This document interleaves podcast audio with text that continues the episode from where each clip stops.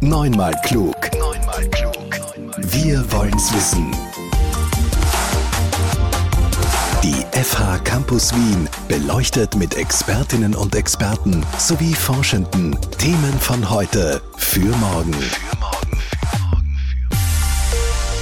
Herzlich willkommen und danke fürs Reinhören bei Neumal Klug. Lisa Baumgartner meldet sich heute von einem Ort, der für viele von uns mit den wunderbarsten und sehr frühen Erinnerungen verbunden ist, dem Kindergarten, also korrekter Kindertagesstätte. Ich denke da an die ersten besten Freundschaften, viel Spielen, Basteln, Singen, Ausflüge und in der Kuschelhöhle sich verstecken. Und an meine Andrea denke ich auch. Das ist meine liebste Elementarpädagogin gewesen. Sie war immer für mich da. Die hat meine Bedürfnisse gesehen und darauf reagiert. Aber viele Kinder haben viele Bedürfnisse, die durchaus ja auch ganz unterschiedlich sein können. Elementarpädagoginnen stehen also einer Vielfalt gegenüber wie sie dieser begegnen. In diese Thematik führt uns Barbara Lehner vom Bachelorstudiengang Sozialmanagement in der Elementarpädagogik. Barbara Lehner, Sie unterrichten Lehrveranstaltungen wie Diversität, Umgang mit Vielfalt und Fremdsein oder auch Lebenswelten von Kindern und ihren Familien. Sie forschen zu diesem Thema und schreiben Bücher. Was steckt denn jetzt hinter der Vielfalt in der Elementarpädagogik? In elementarpädagogischen Einrichtungen treffen unterschiedliche Menschen aufeinander mit unterschiedlichen Kulturen kulturellen Hintergrund, unterschiedlichen Erstsprachen, aber auch mit unterschiedlichen Erwartungen und Erfahrungen in ihren bisherigen Lebenszusammenhängen. Und diese Unterschiede zeigen sich selbstverständlich bei den Kindern und bei den Eltern, aber auch bei den Pädagoginnen. Auch die Pädagoginnen bringen aus ihren bisherigen Erfahrungen, aus ihren bisherigen Lebenswelten unterschiedliches mit. In Ihrem aktuellsten Buch bezeichnen Sie Vielfalt in der Elementarpädagogik als Balanceakt für die Pädagoginnen. Wieso? Ein Balanceakt ist es deshalb immer wieder, weil jedes Kind seine individuellen Erfahrungen in den Kindergarten mitbringt. Es ist immer auch für die pädagogischen Fachkräfte notwendig zu fragen, welches Angebot braucht denn das Kind, um wirklich seine Chancen gut nutzen zu können und letztendlich auch die Bildungs- und Entwicklungsprozesse des Kindes gut unterstützen zu können.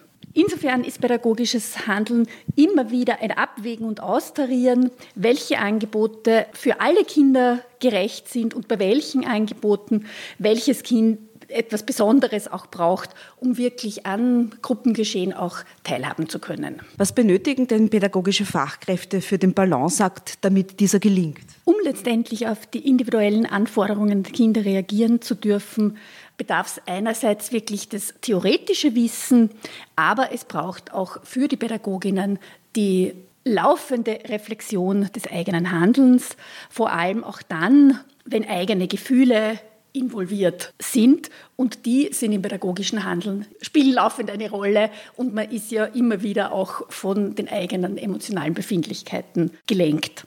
Und eben weil jede pädagogische Situation unterschiedlich ist und wir immer ganz unterschiedlich in der Situation auch emotional verstrickt sind, wäre es eigentlich fast notwendig, eine Sicherheit auch im Nachdenken über das eigene Handeln zu entwickeln, damit eben diese Einzelsituation gut eingepasst werden kann und dass aus der Erfahrung der vielen Einzelsituationen dann so quasi sich das Handlungsrepertoire und das Verstehen, wie reagiere ich, wie reagiert das Kind, zu sammeln und immer mehr zu erweitern, so dass es immer mehr ein bewussteres Handeln auch wird im Sinn des Eingehens auf die Kinder. Ich würde gern den Begriff Vielfalt ein bisschen greifbarer machen. Nennen wir doch Beispiele, wodurch entsteht denn diese Vielfalt? Wenn wir bei Vielfalt an unterschiedliche Kulturen denken, an unterschiedliche Religionen denken, aber auch dass Kinder unterschiedliche Sprachen im Kindergarten mitbringen oder auch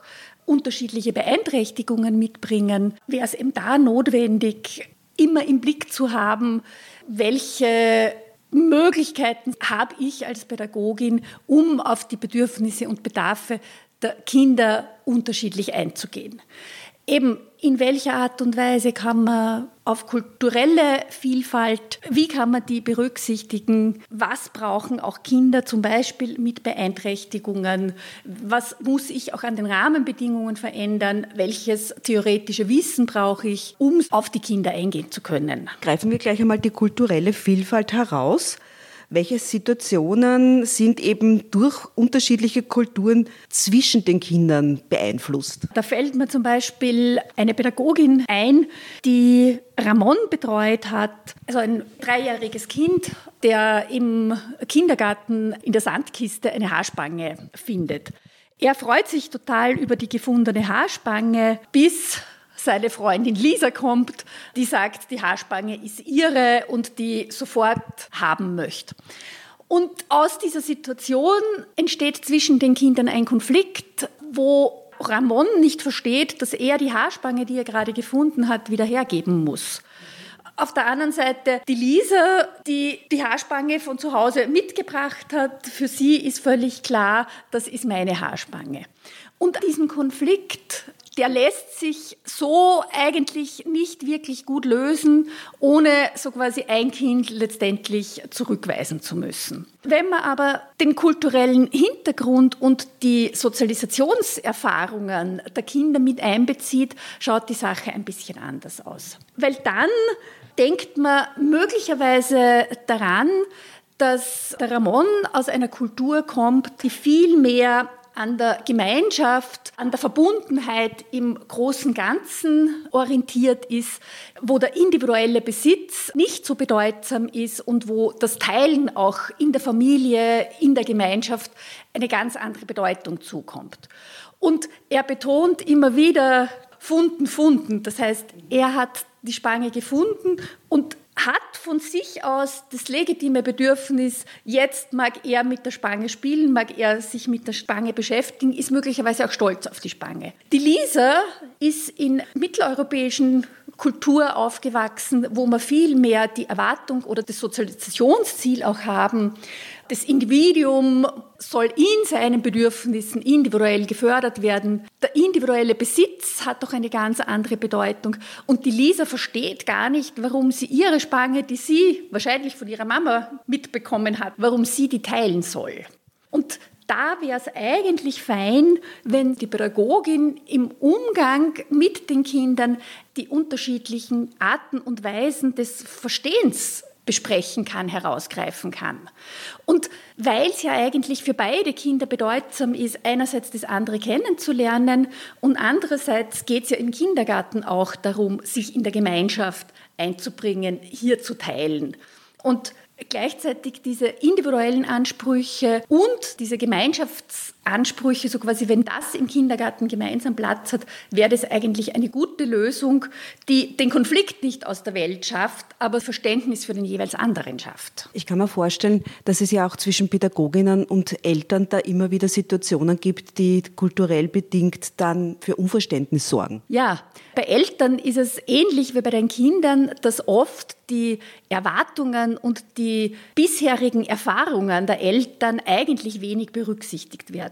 Da fällt mir zum Beispiel, und bleiben wir vielleicht beim Ramon, auch die Eingewöhnungsgeschichte vom Ramon ein. Die Mutter, der es so schwer gefallen ist, den Ramon auch zu unterstützen, zu trösten in der Eingewöhnung, die der Pädagogin so ganz die Verantwortung gegeben hat. Und auch da ist ganz schnell dann von der Pädagogin der Vorwurf, die Mutter tut nichts, das wäre doch Aufgabe der Mutter, die Mutter muss doch das Kind unterstützen, dass das Kind von sich aus befähigt wird, sich zu trösten und so quasi diesen Trennungsschmerz auszuhalten. Und genau das würde ich aber annehmen, bringt die Mutter aus ihrer Kultur andere Erfahrungen mit.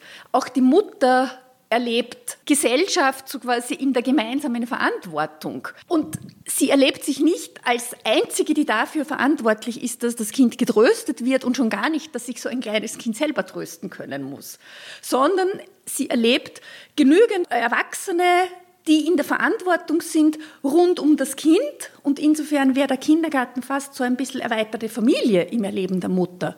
Und da sind die erwachsenen Personen zuständig, das Kind zu trösten, wo sie ja auch das Kind jetzt mit einem guten Gefühl zurücklassen will, weil es gibt andere verantwortliche Erwachsene. Und pädagogische Fachkräfte müssten das aufgreifen und müssten da diesen Blick bekommen auf dieses andere Erleben der Mutter, und über das Verstehen des anderen kann dann gemeinsam nach Lösungen gesucht werden.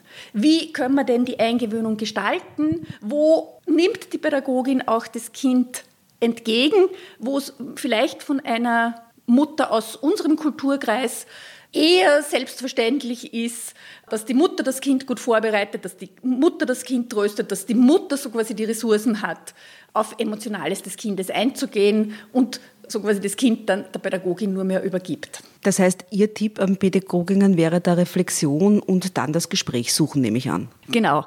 Tipps sind in der Pädagogik immer sehr schwierig, aber grundsätzlich ja, glaube ich, geht es tatsächlich darum, mit dem theoretischen Wissen, das ich habe, zu schauen, wie könnte ich denn verstehen, was passiert dazwischen Mutter und mir und wo sind meine Erwartungen und wo sind die Erwartungen der Mutter und passt das zusammen. Und das wäre eigentlich so quasi ein Reflektieren letztendlich der Situation. In der Kindertagesstätte Inklusion fördern von Kindern mit Behinderung und Beeinträchtigung haben Sie auch genannt. Das Recht auf Inklusion ist, denke ich, in der UNO-Behindertenrechtskonvention festgeschrieben.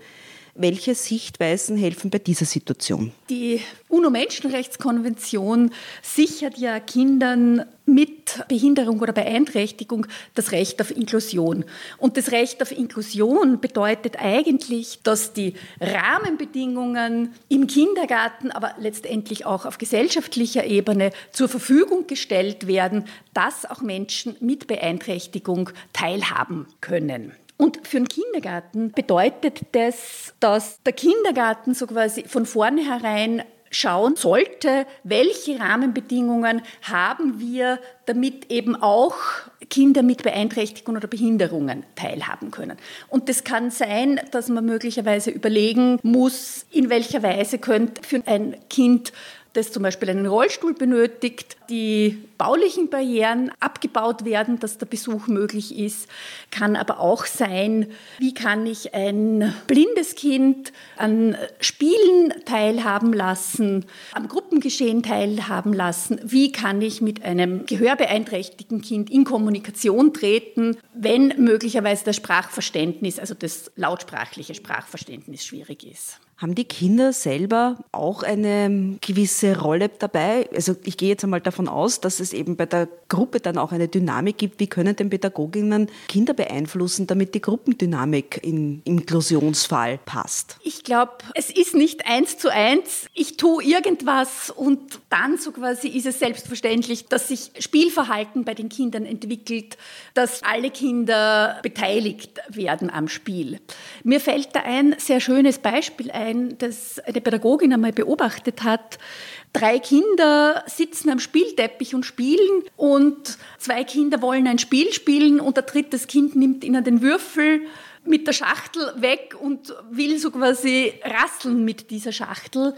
Und die Kinder wollen es ihr zuerst wegnehmen und geben aber dann Bohnen in die Schachtel, damit das Kind eine Rassel hat. Und da müssten wir jetzt gar nicht drüber nachdenken, wenn wir nicht wissen würden, dass dieses Kind, das die Rassel äh, sich machen will, eine Behinderung hat und wenn man sich dann fragt, wie kann denn so ein verstehendes und verständnisvolles Spielverhalten bei den Kindern entstehen, glaube ich, kommt es ganz stark auch auf die Haltung letztendlich der Pädagogin an und wie die Pädagogin auch die Bedürfnisse der Kinder wahrnimmt. Und gerade diese Pädagogin, die dieses Fallbeispiel einmal in eine Lehrveranstaltung mitgebracht hat, die zeichnet sich aus, dass sie ganz stark auf Bedürfnisse der Kinder eingeht.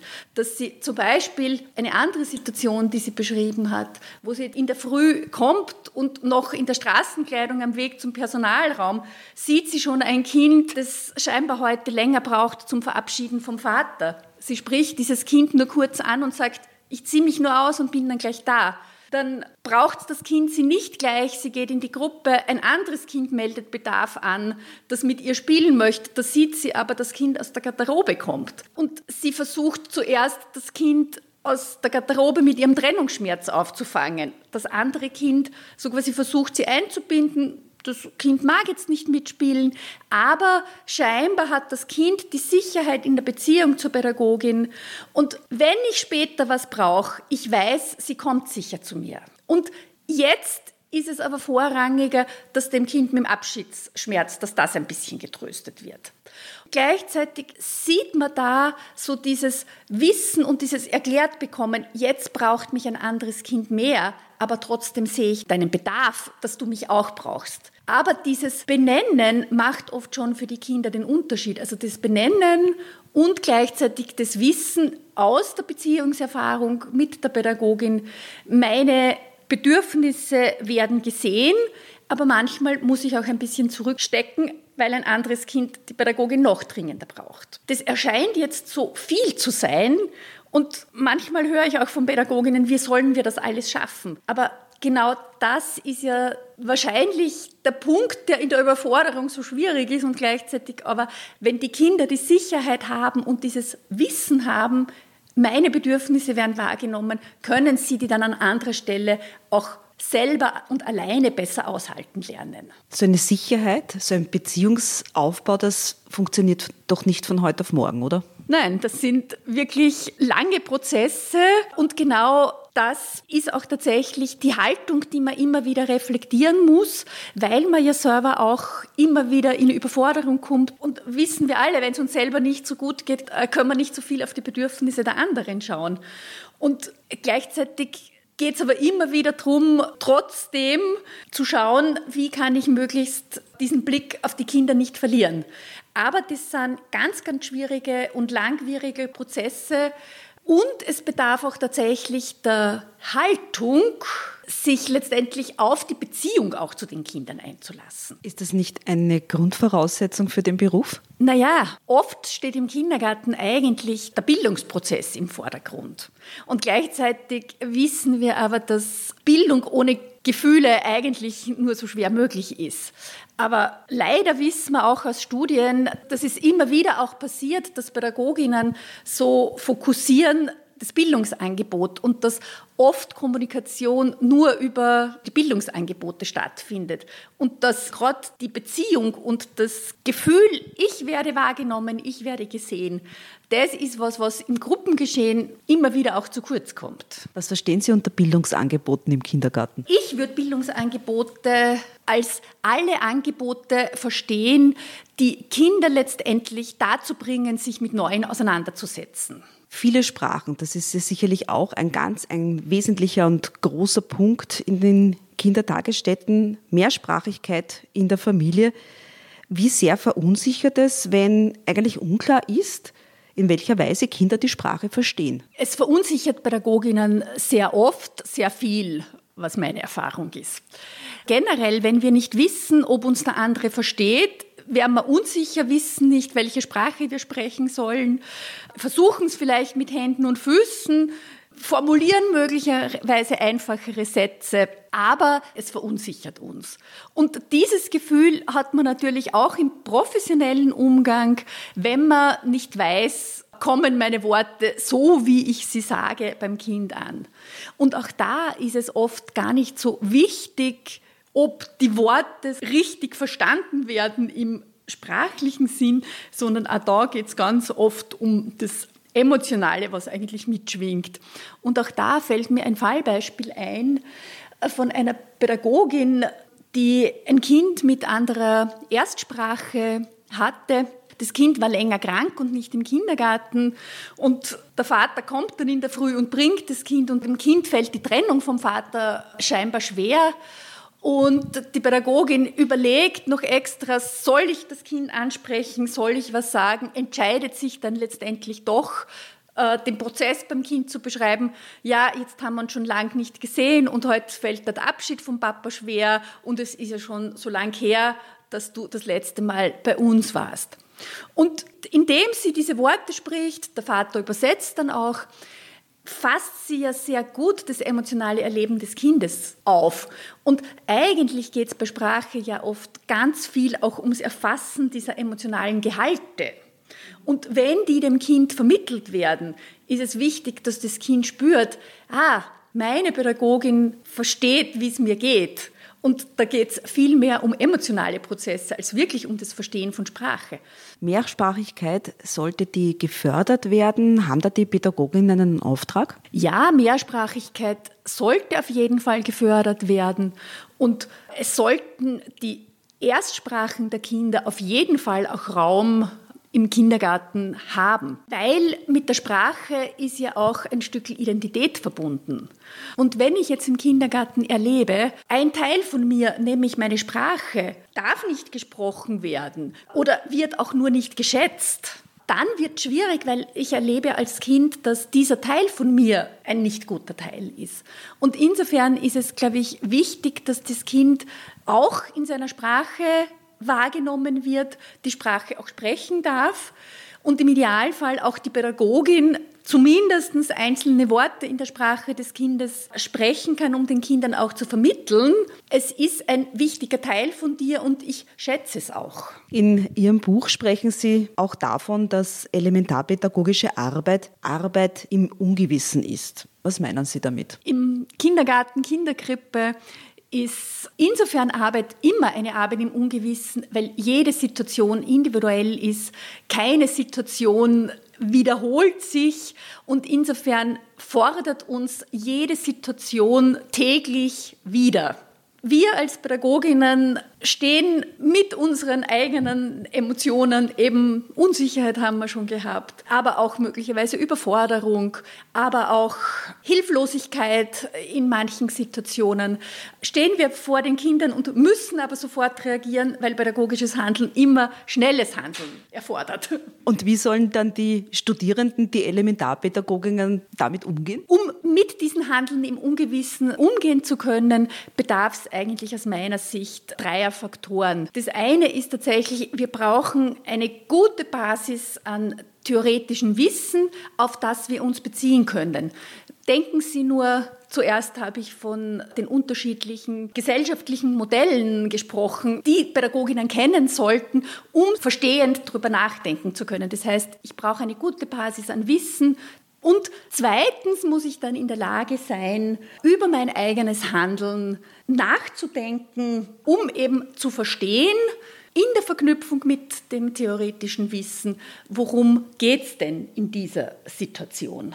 Um letztendlich dann in einem dritten Schritt darüber nachdenken zu können, warum handle ich in dieser Situation so. Und da sind wir sehr schnell auch beim individuellen Erleben und beim eigenen emotionalen Erleben. Weil wenn mich ein Gefühl an meine eigenen Grenzen bringt. Wenn zum Beispiel selber mir Trennung sehr schwer fällt, ich eigentlich mit Abschieden immer Schwierigkeiten habe, wird es mir natürlich umso schwerer fallen, ein Kind zum Beispiel in der Abschieds- und Trennungssituation von der Mama unterstützen zu können. Insofern muss ich das wissen, wie schwierig es für mich ist, damit ich eben das Kind gut unterstützen kann. Und möglichst auch so quasi das im Team gut einbinden, weil möglicherweise kann man sich dann auch im Team gut absprechen, Wer könnte denn manche Situationen zum Beispiel besser hinkriegen, wenn eine Kollegin gerade in spezifischen Situationen eben selber ein Stück hängt?